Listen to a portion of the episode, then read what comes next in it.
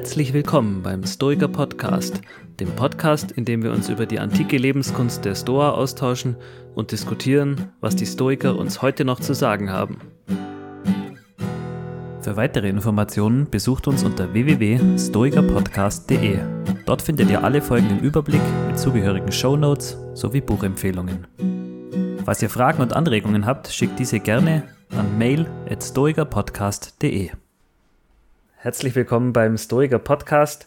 Heute haben wir uns das Thema Sport vorgenommen. Dabei wollen wir einmal darauf eingehen, was bedeutet es für den Stoiker Sport anzuschauen, also Fan-Dasein. Und dann natürlich auch, kann ein Stoiker Sport machen und wenn ja, wie macht er das am besten? Hier gibt es vielleicht auch wieder ein paar Vorurteile, der, äh, die den Stoikern da vorauseilen.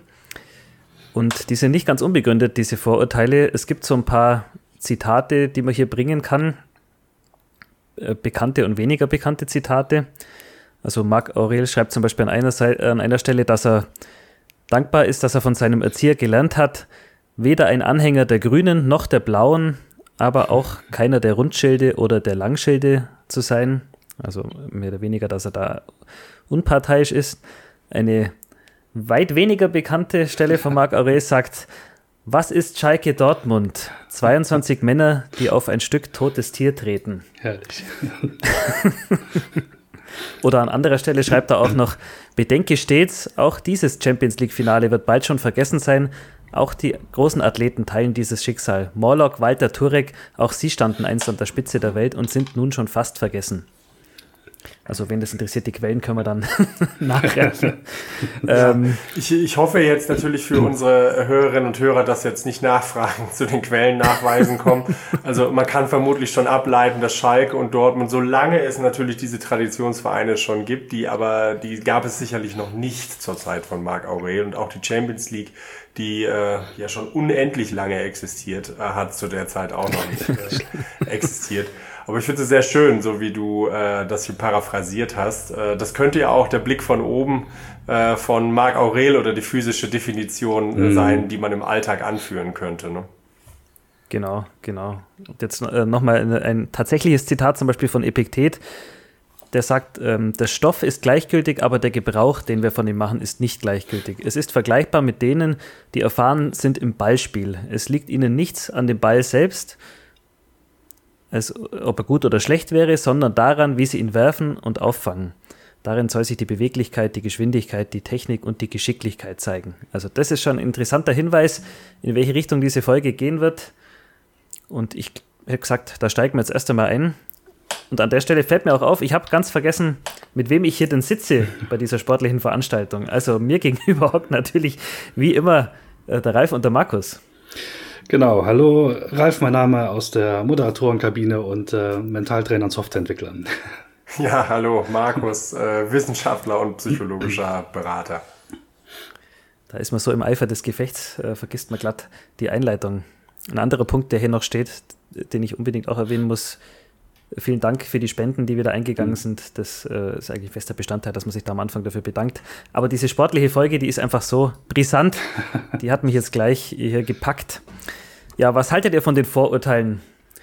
Äh, sind die Stoiker dem, dem Sport eher abgewandt? Äh, die Vorurteile gehen ja in die Richtung, der Sport ist wenig intellektuell, sondern physisch, begünstigt daher eher das Trieb- und Instinkthafte, ja, eher so ein Ausagieren.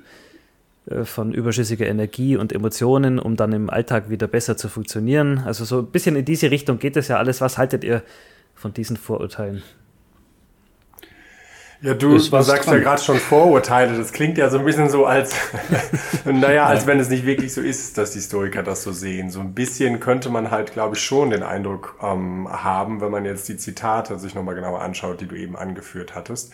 Und insbesondere manchmal ist es ja auch so, wenn man sich Anekdoten von Marc Aurel oder so mhm. anschaut, dann scheint er auch eine relativ große Abneigung gegenüber den Gladiatorenkämpfen zu haben. Ne? Also das ja. ist die ähm, diese, diese Idee beziehungsweise die, die Geschichte, dass äh, Marc Aurel während diese Gladiatorenkämpfe stattgefunden hatte, da musste er natürlich auf der Tribüne sitzen als, ähm, als Kaiser, aber gleichzeitig äh, was anderes gemacht hat, also sich nicht wirklich irgendwie beteiligt hat. Und das hm. könnte man daraus ableiten, dass den Stoikern eigentlich äh, Sport ziemlich egal ist. Ne? Also es ist nicht die schönste Nebensache der Welt, sondern es ist eine Nebensache, die eigentlich ähm, nicht der Aufregung wert ist. Mhm. Ja. Aber jetzt müssen wir das ja bereinigen, ne? genau. genau, du hast ja schon gesagt, das sind Vorurteile. Ich glaube, ein ganz wichtiger Aspekt, den man da im Auge haben muss, ist die Perspektive, aus, dem die, aus der die Historiker den Sport eigentlich anschauen. Also es gibt keine allgemeine Abwertung des Sports. Also so nach dem Motto, Sport ist irgendwie gefährlich, das dürfen wir nicht machen oder anderes ist wichtiger, sondern die sehen eigentlich den Sport schon in einem relativ positiven Licht Allerdings ähm, befassen die sich mit dem, oder egal wie man sich mit dem Sport befasst, ob es als Fan oder als Sportler selber ist, das ist für die Historiker in ihrer Wertewelt, also wie man sagt in ihrer Axiologie, ein präferiertes Indifferentium. Ja, mhm. also äh, es ist etwas, was äh, nicht ganz egal ist. Also wir, wir würden präferieren oder sollten präferieren, Sport zu machen oder eben ein Fan von irgendjemanden oder von einem Verein oder so etwas zu sein. Aber wenn uns diese Möglichkeit nicht zur Verfügung steht, dann können wir immer noch ein gutes Leben leben. Also das war die Idee genau. mit den präferierten Interferenzien. Ja. Ähm, wichtiger ist, ich glaube, das kam bei Epiktet ja auch schon vor, dass für, für die Historiker vor allem, und das ist ja ihre tugendethische Perspektive, Sport eine Möglichkeit darstellt, ihre Tugenden auszubilden. Und das ist, glaube ich, die Perspektive, unter der wir auch die Sportfolge dann beurteilen sollten äh, und genauer angehen sollten. Also wenn wir über Sport reden und darüber, was Stoikern das bringt, und wie die das auffassen, dann muss man sich halt immer fragen, ähm, wie kann ein Stoiker durch Sport ein besserer, weil tugendhafter Mensch werden? Das ist die, die mhm. Perspektive. Ne? Ja, das gefällt mir. Und, und wir haben ja diese zwei Aspekte. Einmal, genau, wie du sagtest, ähm, Sportfan zu sein, also fanatischer Anhänger einer Fußballmannschaft etc. zu sein oder halt eben tatsächlich aktiver Teilnehmer an einer Sportveranstaltung oder halt eben Hobbysportler zu sein oder sowas.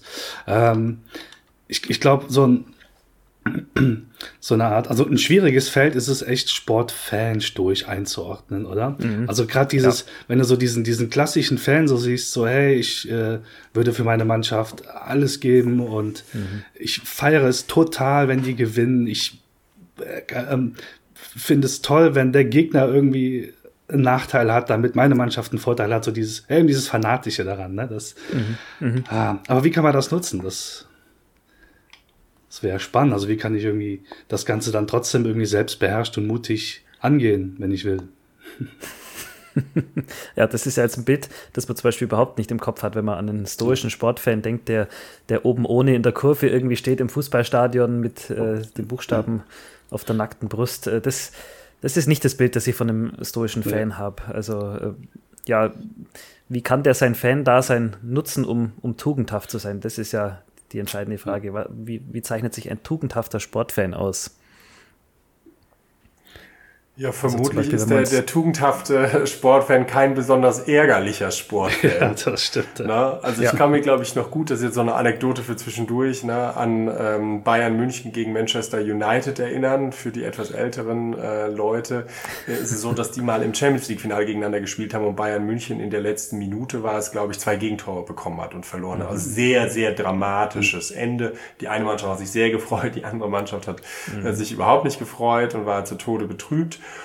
Und das Spiel habe ich damals mit einem, ähm, mit einem Freund zusammen geguckt und dessen Vater. Und äh, ja, die Familie war zu Tode betrübt. Die lag wirklich, mhm. nicht nur sprichwörtlich, sondern wirklich kauernd vor dem Fernseher. Und es flossen bitterliche Krokodilstränen. ja, also ja, äh, und ich glaube, so wie ich das jetzt gerade erzähle, da kennt wahrscheinlich jeder in seiner Verwandtschaft oder vielleicht auch von sich selber äh, so Momente, wo man dann wirklich einfach tief getrauert hat und an das Ungerecht, die Ungerechtigkeit der Welt äh, ganz tief drin in sich das gespürt stimmt. hat und ja. einfach ärgerlich war. Und ich glaube, ein Stoiker ähm, ist das zuwider. Also diese Art mhm. von, von Ärger äh, möchte er besser nicht haben. Und äh, mhm. es ist für ihn, glaube ich, ein Charaktertest, ins Stadion zu gehen. Na, vielleicht kann man es aus der Perspektive sehen, es ist ein Charaktertest, ins Stadion zu gehen oder auch vor dem Fernseher, hochemotionale, mhm. brisante Momente zu erleben, gleichzeitig aber auch immer noch kühl und gelassen das hinzunehmen. Ja. Mhm im, im Schlechten wie im Guten. Also ich sehe den, ja. den stoischen Fan auch so selbstbeherrscht, dass er dann die Größe hat, wenn seine Mannschaft dann doch gewinnt, jetzt in dem Fall wäre das dann der Manchester-Fan gewesen, ähm, ja, dem Gegner dann zu gratulieren für ein spannendes Spiel und eben nicht es ihm reinzureiben ähm, und da irgendwelche Witzchen zu machen oder sowas. Also selbstbeherrscht geht da auch mhm. wieder in, in beide Richtungen Selbstbeherrschung. Ich sehe mich bei, bei vielen Sachen mittlerweile so als Meta-Fan, ne? also als also ich sehe das immer von oben, so eine Zeit lang, keine Ahnung, habe ich dann, wenn die Nationalmannschaft spielt, das habe ich geguckt und so Sachen mich gefreut und mitgefiebert. Und mittlerweile denke ich mir, naja, komm, lass uns doch wenigstens ein, ein schönes Spiel, also im Rahmen der mhm. Regeln, in Form von Ästhetik und, und, und allem so ein schönes Spiel gucken und möge einfach das, das Spiel was, äh, was hermachen, egal wer gewinnt, wenn überhaupt jemand gewinnt. Das äh, mhm. hat dann irgendwann die Perspektive so ein bisschen aufs Ästhetische oder aufs, aufs in sich Tugendhafte, was halt in dieser kleinen Sportwelt tugendhaft sein mag, äh, mhm.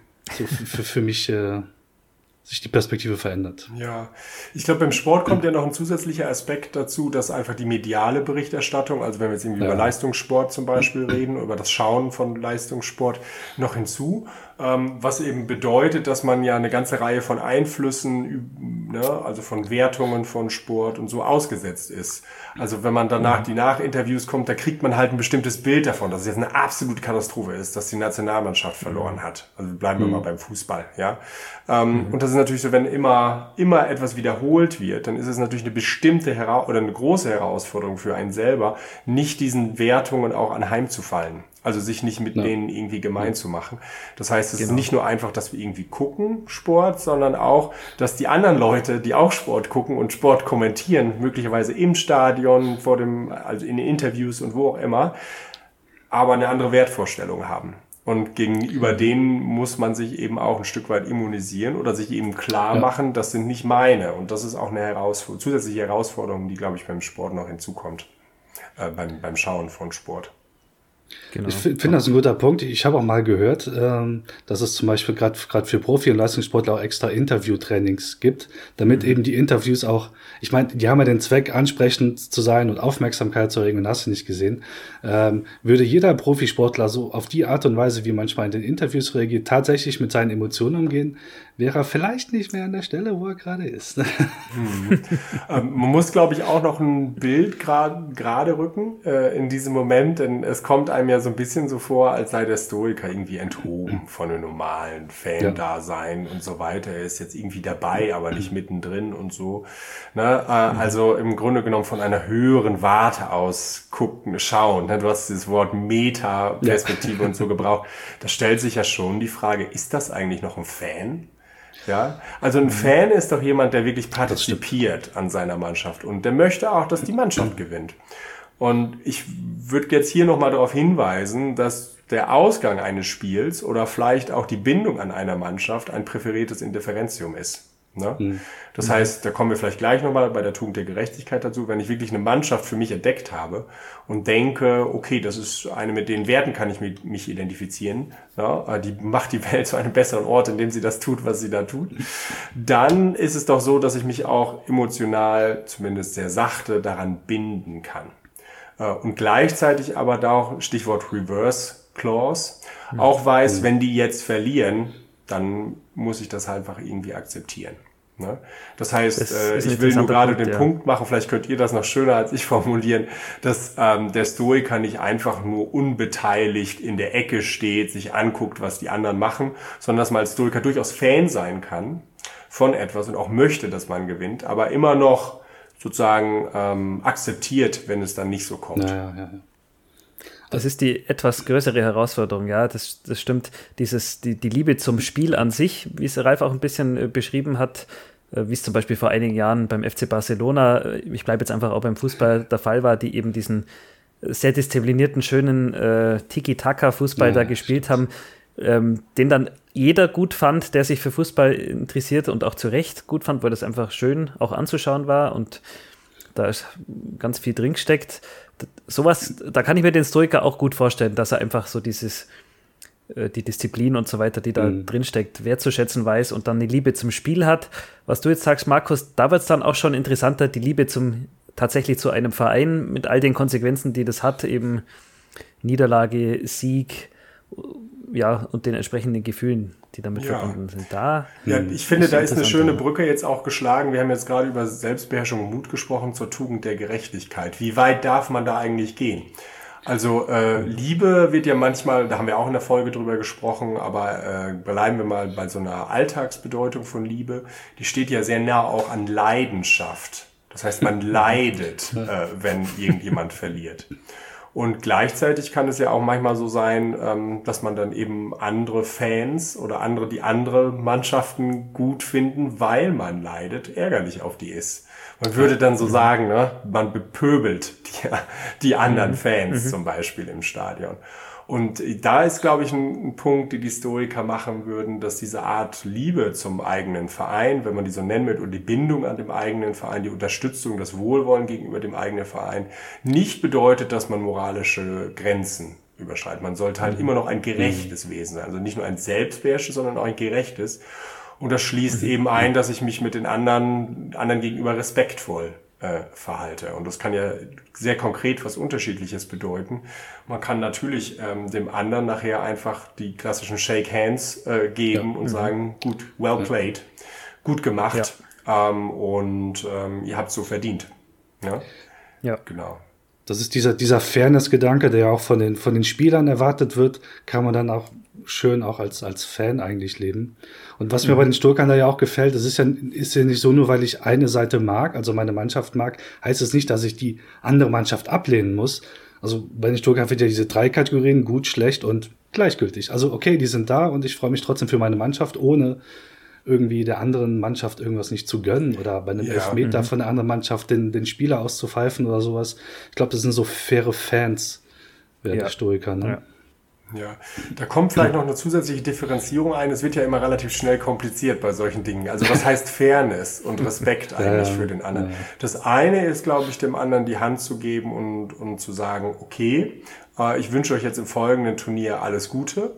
Das andere ist ja dann anzuerkennen, ihr wart die bessere Mannschaft. Mhm. Ähm, beides sind ja unterschiedliche Dinge. Also ein Stoiker ist ja jemand, der an Gründen orientiert ist. Und wenn er tatsächlich nach gründlicher Abwägung zu der Einsicht gekommen ist, die andere Mannschaft hatte Glück und war mhm. einfach nicht besser oder hat das vielleicht aufgrund eines unmoralischen Wettbewerbsvorteils ja. geschafft, ja, okay. äh, dann kann man natürlich respektvoll sein, dem anderen die Hand geben, aber die andere Sache eben auch ansprechen äh, und ohne, ne, und jetzt kommt das ohne, ne, Tugend selbst beherrscht und mutig sein, ohne zugleich ärgerlich zu werden und Ressentiment ja. Mhm. zu hegen. Mhm. Also die Differenzierung zwischen Respekt, Fairness auf der einen Seite und Akzeptieren des Ergebnisses oder Gutfinden des Ergebnisses, das sind noch zwei unterschiedliche Dinge. Mhm. Ja, mhm. schön, ne? Ja, gut gesagt, ja. Ja, jetzt haben wir ja schon äh, beim Sportfan einiges ähm, diskutiert. Ich glaube, jetzt fehlt uns nur noch die Tugend der, der Weisheit und der Vernünftigkeit. Ähm, wie kann ein Historiker weise und vernünftig äh, werden, wenn er Sport guckt? Ja? Hm. Also ich finde ja, was eine Eigenschaft, die so ein Sport hat und auch ein spannendes Spiel hat, ist eben, dass es spannend ist und dass man ja äh, in gewisser Weise innerlich emotional mitgezogen wird durch so Hochs und Tiefs etc. Mhm.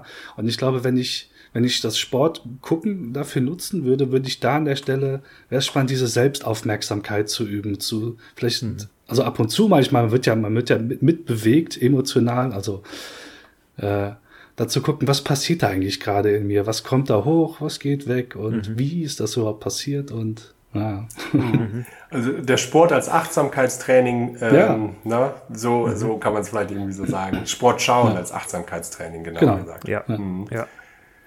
Ich meine, ein anderer Aspekt wäre ja vielleicht auch noch derjenige, den wir ja bei Marc Aurel in den Meditationen auch finden, insbesondere im ersten Buch, wenn er über seine ganzen Vorbilder spricht ne? Mhm. und sich daran erinnert, was wirklich wichtig ist in seinem Leben.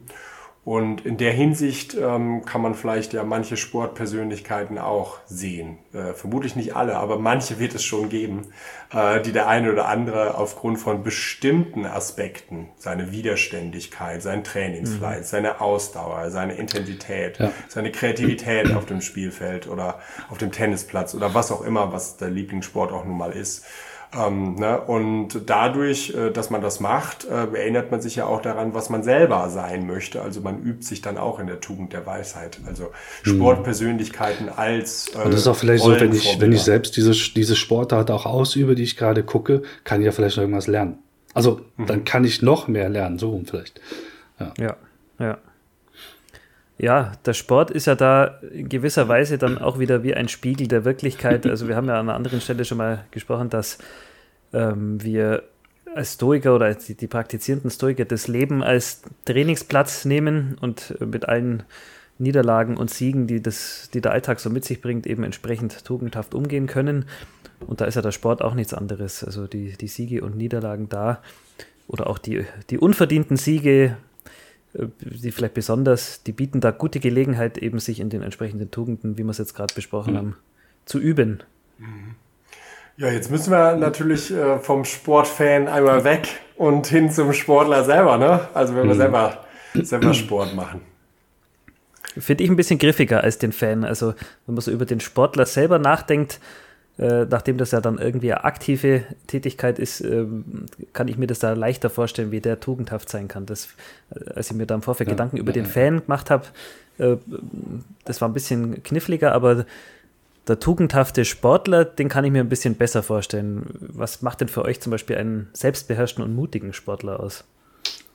Ja, es ist äh, wirklich sehr, sehr schwierig äh, insbesondere über Selbstbeherrschung und Mut reden und insbesondere im, Tank, im Kontext von Leistungssport. Mhm. Ähm, da wäre ich auch mal ganz gespannt, was, was ihr dazu meint. Also normalerweise geht es ja im Leistungssport eben um Leistung. Das bedeutet, äh, am Ende des Tages zählt das Resultat. Ja. Und für den Stoiker ist natürlich das Resultat oder die Folgen ein präferiertes Indifferentium. Ist total gut, wenn ich das Spiel ja. jetzt gewinne, im Tennis oder Fußball. Ähm, aber wenn ich es nicht gewinne, dann ist das jetzt auch kein Beinbruch. Wichtiger ist, dass ich eben auf dem Tennisplatz meinen Charakter gezeigt habe im stoischen Sinne. Ne? Dass ich mich habe nicht von meinen Ängsten leiten lassen und deshalb meinetwegen Bälle gespielt habe auf dem Tennisplatz, dass ich möglicherweise nicht ärgerlich geworden bin, als ich dachte, der Schiedsrichter hat mal wieder was ausgegeben, was er nicht hätte ausgeben sollen oder so, ja. Um, mhm. Das lässt sich ja dann auf verschiedene Sportarten ähm, transformieren. Ich finde das ganz interessant, äh, aber, und das ist jetzt so eine, so eine Anekdote, vielleicht kennen das ja auch sogar einige, äh, und zwar Wimbledon. Wimbledon ist ein ähm, sehr interessantes, gutes Tennisturnier, ein Grand Slam, äh, einer der vier großen Turniere und für manche, weil es auf Rasen stattfindet, eben das größte Turnier. Das bedeutet, äh, wenn man das gewinnt, da hat man schon im Tennis irgendwas in der Hand. Ne? Äh, und jetzt steht aber über dem Center Court, wenn man da als Spieler reinläuft, äh, eine Zeile eines Kipling-Zitats. Also oh. Rudyard Kipling, äh, ein bekannter Poet äh, und aus dem ähm, mhm. aus If, ähm, mhm. so heißt das. Und dieses Zitat heißt Meet with triumph and disaster and treat those two imposters the same. Mhm. Das bedeutet, ob du jetzt gewinnst oder verlierst, ist im Grunde genommen egal. Also treat them as the same. Ja. Äh, das muss man sich ja mal vorstellen. Also man ist da äh, tatsächlich im Mekka des Tennissports in Wimbledon und will diesen Pot gewinnen und dann steht über Wimbledon, wenn man da reinkommt, ja Mensch, ob du gewinnst oder nicht, ist gar nicht die Hauptsache, ja. Und äh, das fand ich irgendwie eine schöne Anekdote, wo die Stoiker bestimmt mhm. gesagt hat, tolles Memento, dass du an dem Ort, ja, wo ja. es am meisten auf Gewinnen eigentlich ankommt, hier dieses Memento, dieses Dogmata hast, wo dann wirklich du zurückgeworfen wirst darauf, es kommt nur auf dich dich an, dass du das Ding hier ja. richtig spielst. Ne? Das, ist, das ist schön. Ja. Das ist das, das, das klassische Thema eigentlich im, im Mentaltraining für, für Leistungssportler. Also, ne, wenn, wenn du mit, mit Bogenschützen, Dartspielern arbeitest, so, ja, aber das war heute so schlecht. Oder der hat, der hat gewonnen und ich habe verloren und denk mir, okay, aber bist du denn heute, hast du volle Leistung abgerufen? Oder bist du heute besser gewesen als, als gestern? Alles andere ist irrelevant. Also ne, die, die, diese mhm. Neuorientierung auf, ähm, auf die eigene Leistung unabhängig von dem Ergebnis, weil das Ergebnis hängt immer von anderen ab, ist eigentlich ist elementar. Also da, darauf kommt es an und das ist ja ist, ist, ist typisch durch, oder? Also nicht zu gucken, was das Ergebnis bringt. Die Intention ist, gib alles ja, und genau. ab dafür.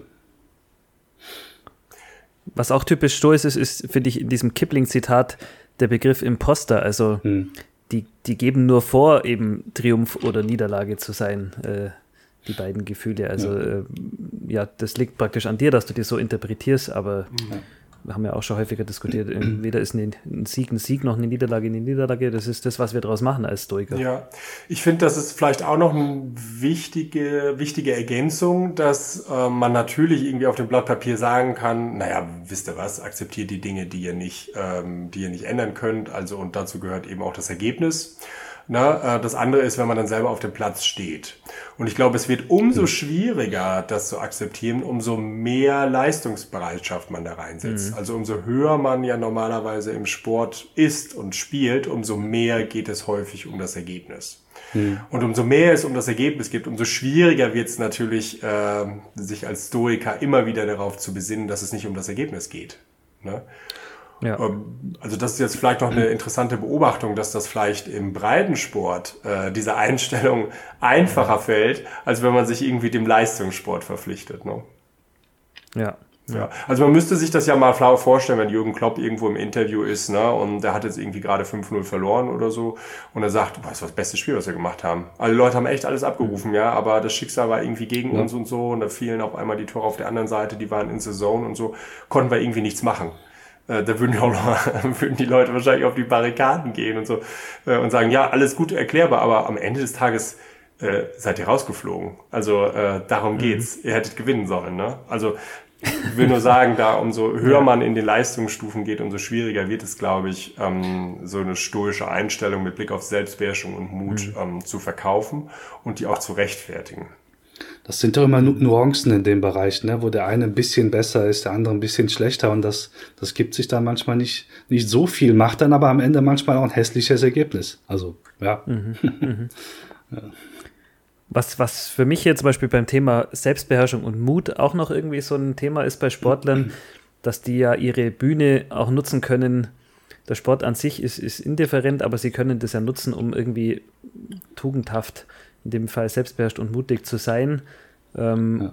Da wäre für mich zum Beispiel auch so ein Punkt die WM in Katar, die ja unter einem sehr fragwürdigen Stern steht, äh, was jetzt auch die vielen Toten beim Bau der Stadien betrifft und so. Also äh, moralisch sehr grenzwertig die ganze Nummer, dass da zum Beispiel äh, ein Spieler, der vielleicht auch irgendwie ein gewisses Renommee hat, dann sagt, ja, er er kann es mit sich selber irgendwie nicht verantworten und dann in dem Fall eben so mutig ist und sagt, ich fahre da nicht mit auf das Turnier, mhm. obwohl es vielleicht für ihn dann bedeutet, ähm, er wird aus der Nationalmannschaft zukünftig äh, ausgeschlossen oder spielt da keine Rolle mehr und muss vielleicht persönliche Konsequenzen ähm, tragen, aber das wäre auch so ein Thema Selbstbeherrschung und Mut, ja. Im, in dem Fall eben auf die WM in Katar. Ich, ich würde das tatsächlich sogar eher in den Bereich Gerechtigkeit schicken, mhm. ähm, weil es ja darauf ankommt, dass man keine Komplizenschaft zum Beispiel mit einem Verein mhm. oder mit einer Organisation oder mit einem Land haben will, dass man, ähm, die man eigentlich unmoralisch findet. Ne? Mhm. Und hier kommt, glaube ich, die Diskussion, da kann vielleicht die Hörerinnen und Hörer nochmal nachhören, da kommt die Diskussion Cato versus Cicero, Marc Aurel nochmal ja. rein. Mhm. Denn ja. ein Katorianer, der würde vermutlich sagen, ja, never ever würde ich Komplizenschaft mit so einem System eingehen wollen. Das heißt, ich würde meine Mannschaft, mit der ich spiele, äh, wenn ich das könnte, abmelden. Mhm. Beziehungsweise als Spieler würde ich einfach nicht mitfahren. Ja, mhm, äh, ne? Mhm. Und genauso die Sache können wir ja auch mit Olympia, also Winter, Winterolympiade mhm. liegt ja auch gerade hinter uns, können wir da auch führen wohingegen dann so jemand wie Cicero oder Marc Aurel, die ja eher an den Folgen orientiert waren, das haben wir in der Folge zur Gerechtigkeit, also die zwei Seiten der Gerechtigkeit ja dargestellt, die würden ja gar nicht so sehr dieses Komplizenschaftsargument stark machen, sondern ja, ob ich fahre oder nicht fahre, das hat halt keine wirklich großen Konsequenzen für dieses Gesamtsystem. Mhm. Und weil es keine wirklich großen Konsequenzen für das Gesamtsystem ist, ähm, kann ich eben auch ruhig fahren, weil ich möglicherweise mhm. dann noch eine Möglichkeit wäre ja dann intern zu wirken und auf die Missstände hinzuweisen, wenn ich Olympiasieger bin. Oder weiß, weiß, weiß der Geier, was auch immer, ja. Das mhm. heißt, die wären sehr viel, wenn man so Marc Aurel gut findet oder wenn man ähm, ähm, Cicero äh, folgt, dann ist man sehr viel flexibler in seiner Einstellung mhm. ähm, bezüglich der Gerechtigkeit, was es heißt, ein gerechter Sportler zu sein, ob ich mhm. irgendwo teilnehmen soll oder nicht. Vielleicht machen wir da auch nochmal eine eigene Folge, das ist, äh, glaube ich, nicht unkompliziert, ähm, ja, stimmt, in, in, so einer kurzen Zeit jetzt das abzuhandeln und ist vor allen Dingen auch von großem Interesse, glaube ich, auch für die Hörerinnen und Hörer. Mhm. Ja, ja. ja ja was vielleicht Gerechtigkeit im, im kleineren Stile wäre, was man aber trotzdem auch selten sieht, ist zum Beispiel, wenn jetzt, ich habe da eine Szene vor Augen, als äh, Miroslav Klose in Italien gespielt hat, da kam es einmal zu einer Situation, dass ihm der Ball irgendwie an die Hand gesprungen ist und von da an ins Tor. Ähm, ja, hat seine Mannschaft da in Führung gebracht, der Schiedsrichter hat es nicht gesehen und er ist dann in der Folge zum Schiedsrichter gegangen und hat eben gesagt, nee, das, das war Handspiel, bitte Tor zurücknehmen. In Italien eine gänzlich unbekannte Situation. Er hat dann auch irgendeinen Fair Play Award bekommen im, in dem Jahr, ja. weil die meisten nehmen natürlich dann das Tor und freuen sich, wenn das der Mannschaft am Ende den Sieg bringt. Und das sind so äh, Situationen, da hat er es komplett in der eigenen Hand gehabt, ähm, ja, im wahrsten Sinne, ob er es jetzt zugibt oder nicht. Und hat in dem Fall eben das Gerechte getan. Mhm. Also das ist vielleicht auch nochmal ein, irgendwie ein, ein schönes, anschauliches Beispiel, ja. wie man direkt äh, auch dann wissen kann. Oft sind ja die Folgen unklar. In dem Fall wusste er genau, wenn er das dann zugibt beim Schiedsrichter, dann wird das Tor zurückgenommen. Also war eine schöne Szene damals. Ja, also das passt sehr gut zur Tugend der Gerechtigkeit, ne? Definitiv. Und äh, wie kann man als äh, Sportler weise sein? Puh. ja, also, also, ja, hm, Ralf, ja. Das, was, das, was, ähm, was der Klose getan hat, war ja in gewisser Weise auch schon weise, ne? es ist halt, ah, also man, vielleicht, vielleicht so, so, so ein Punkt, an dem man auf seine eigene Weisheit und Vernunft zurückgreifen muss, ist, wenn man eventuell erkennt, dass man nicht mehr den, den Beitrag vielleicht auch leisten kann, wenn es beim Mannschaftssport mhm. ist oder sowas. Oder wenn es irgendwo an irgendeiner Stelle zu exzessiv wird oder so, ähm, dass man dann die Bremse zieht. Mhm. Äh, es gibt ja. viele Facetten. Ja. ja, manchmal sagt man ja auch so Dinge, man soll aufhören, wenn es am schönsten ist. Ja. Wobei, da mhm. meint man dann vielleicht noch irgendwie was anderes, wenn man noch ähm, irgendwie auf dem Höhepunkt ist, weil alle einem danach immer noch bewundern und in der besten Verfassung in Erinnerung haben oder so. Ich glaube aber, was du, was du ansprichst, ist auch ein wichtiger Punkt, dass man sowas sagt wie, naja, ich kann der Mannschaft im großen Ganzen nichts mehr geben. Oder ein hm. anderer könnte ja. das besser und dann eben zurückzutreten. Ich bin zu alt, ähm, kann das nicht mehr machen, was ich jetzt gemacht habe und so. Ne? Das ist wirklich ein, ein ganz wichtiger Punkt, glaube ich, auch für Stoiker. Ein Stück weit die Eigeninteressen und das eigene mhm. Ego zurückzustellen und sich im Dienste des, des großen Ganzen zu stellen. Ich habe noch einen anderen Aspekt, der auch zur Tugend der, ähm, ähm, der Selbstbeherrschung dann vielleicht noch passt nämlich, ähm, du hast es eben Achtsamkeitstraining genannt, das gilt ja nicht nur für den Fan, sondern auch für den Sportler Klar, selbst. Ja. Also gerade beim Leistungssport, ne, viele Zuschauer da, Emotionen sind da und so, ne? Und gleichzeitig immer zu gucken, was sind eigentlich die Gründe meines Handelns? Es gibt ja so manche Figuren im Sport, äh, wo man das Gefühl hat, egal was da jetzt passiert und wenn ähm, Gott bewahre, ein Weltkrieg um die rum auf, äh, ähm, aufbranden mhm. würde, die würden ja. halt immer noch in aller Ruhe ihre, ihr Ding tun. Ja. Ne? Weil sie einfach so fokussiert sind auf die Dinge, die sie da tun. Und das ist nicht nur in the zone sein, sondern es ist ein sehr starkes Bewusstsein, was sind eigentlich die Gründe? Warum habe ich jetzt den Pass gespielt? Warum habe ich auf den Spieler gespielt? Warum habe ich nach links und nicht nach rechts ne, gemacht? Warum habe ich den Aufschlag gemacht, den ich vorher schon gemacht habe oder so? Ähm, ja. ne? Also all diese, diese Dinge, das rationale Denken in der Hitze des Gefechts ähm, immer noch am Laufen zu halten, das macht, glaube ich, auch einen ja. weisen Sportler aus. Ja. Da kannst du, Ralf, wahrscheinlich ja. als Mentaltrainer noch ein bisschen mehr dazu erzählen. Also ja klar, da, da reicht eine Podcast-Folge nicht, das ist klar. Also, ein schön, schönes Beispiel, wo wer, wer sowas immer ganz schön nutzt, ist zum Beispiel Ronaldo vor einem, vor einem Elfmeter, der ja auch der quasi, der hat einfach abgespeichert, wie das Ding zu schießen ist. Also unbeeindruckt, wer darum pfeift oder auch nicht, der macht sein, seine Mätzchen, also seine, seine Routine im Endeffekt, mhm. frühstückt sie ab, der ist mental voll da und verwandelt die dann meist auch noch. Aber es ist halt genau das. Er weiß, was auf dem Spiel steht. Er weiß, was er kann. Er weiß, wie er es kann. Er weiß, den Rest auszublenden und ja, ist natürlich auch in der Zone, gehe ich mal davon aus, ist ja Teil seines Trainings. Von daher, naja. Ja, jetzt müssen wir so, so langsam, glaube ich, zum Ende kommen. Ne? Oder habe ich noch was, haben wir noch was vergessen?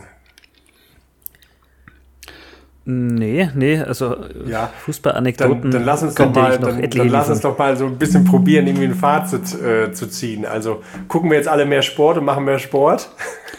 Geht mehr Bogenschießen, so dann. Äh,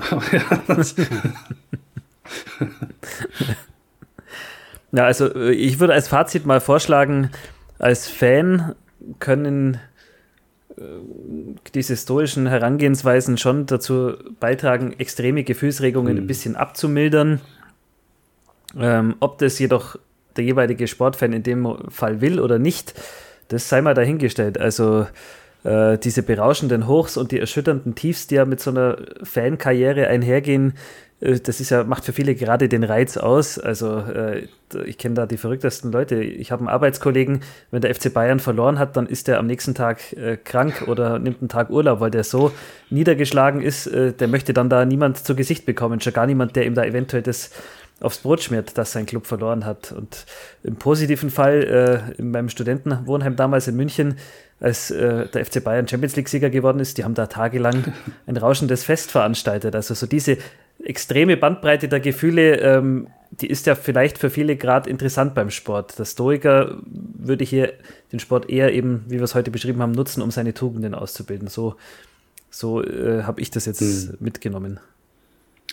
Ich nehme es eigentlich auch so mit. Sport als Mittel, um um zu re reflektieren zu können, was es bedeutet, tugendhaft, tugendhafter zu sein und ähm, das, das zu nutzen und natürlich auch, auch, Sport zu machen, um das selbst zu praktizieren. Also auch sowas wie Achtsamkeit, wie, wie ich kurz reingeschmissen habe, Bogenschießen oder sowas, du bist dein eigener Gegner.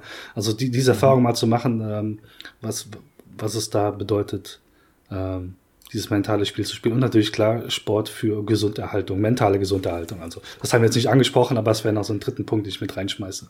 Mhm.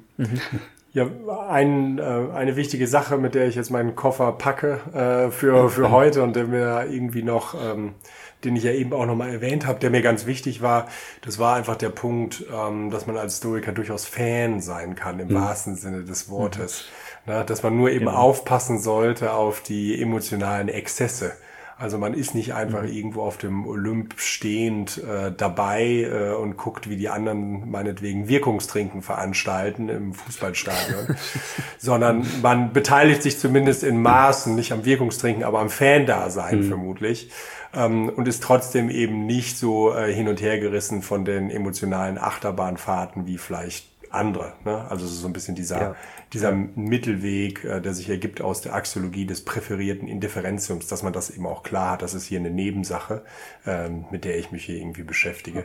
Das war irgendwie noch ein Punkt, den ich jetzt, glaube ich, für heute mit mitgenommen habe bei den Stoikern. Ja. Und ansonsten fand ich es auch wirklich interessant, die Tugend der Gerechtigkeit. Wie ist man sowohl außerhalb des Sportplatzes, äh, wenn man mhm. zuguckt, äh, gerecht und wie ist man eigentlich auch als Sportler selber gerecht? Also Stichwort Komplizenschaft.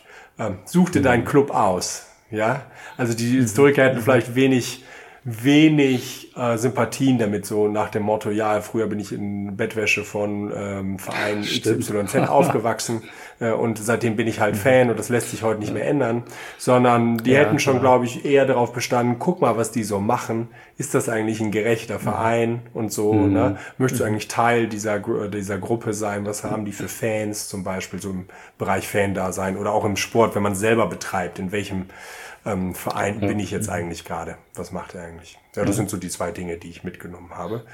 Mhm. Und damit haben wir, glaube ich, schon fast, oder haben wir, glaube ich, schon hinreichend die Welt des Sports, äh, der Stoiker erläutert, oder was meint ihr? Ja, genau. Also wir konnten das bestätigen, dass das, was wir am Anfang als Vorurteile bezeichnet haben, wirklich bloß Vorurteile sind. Also der Stoiker schaut jetzt nicht aus dem Elfenbeinturm runter in die Gladiatorenarena oder ins Fußballstadion, sondern es gibt für ihn auch Möglichkeiten, sowohl zuzuschauen als auch Sport selber in welcher Form auch immer auszuüben. Hm. Ja, dann würde ich einfach sagen, bis zum nächsten Mal. Macht's gut. Macht's gut. Ja. Tschüss. Ciao, ciao. ciao. Vielen Dank fürs Zuhören beim Stoiker Podcast.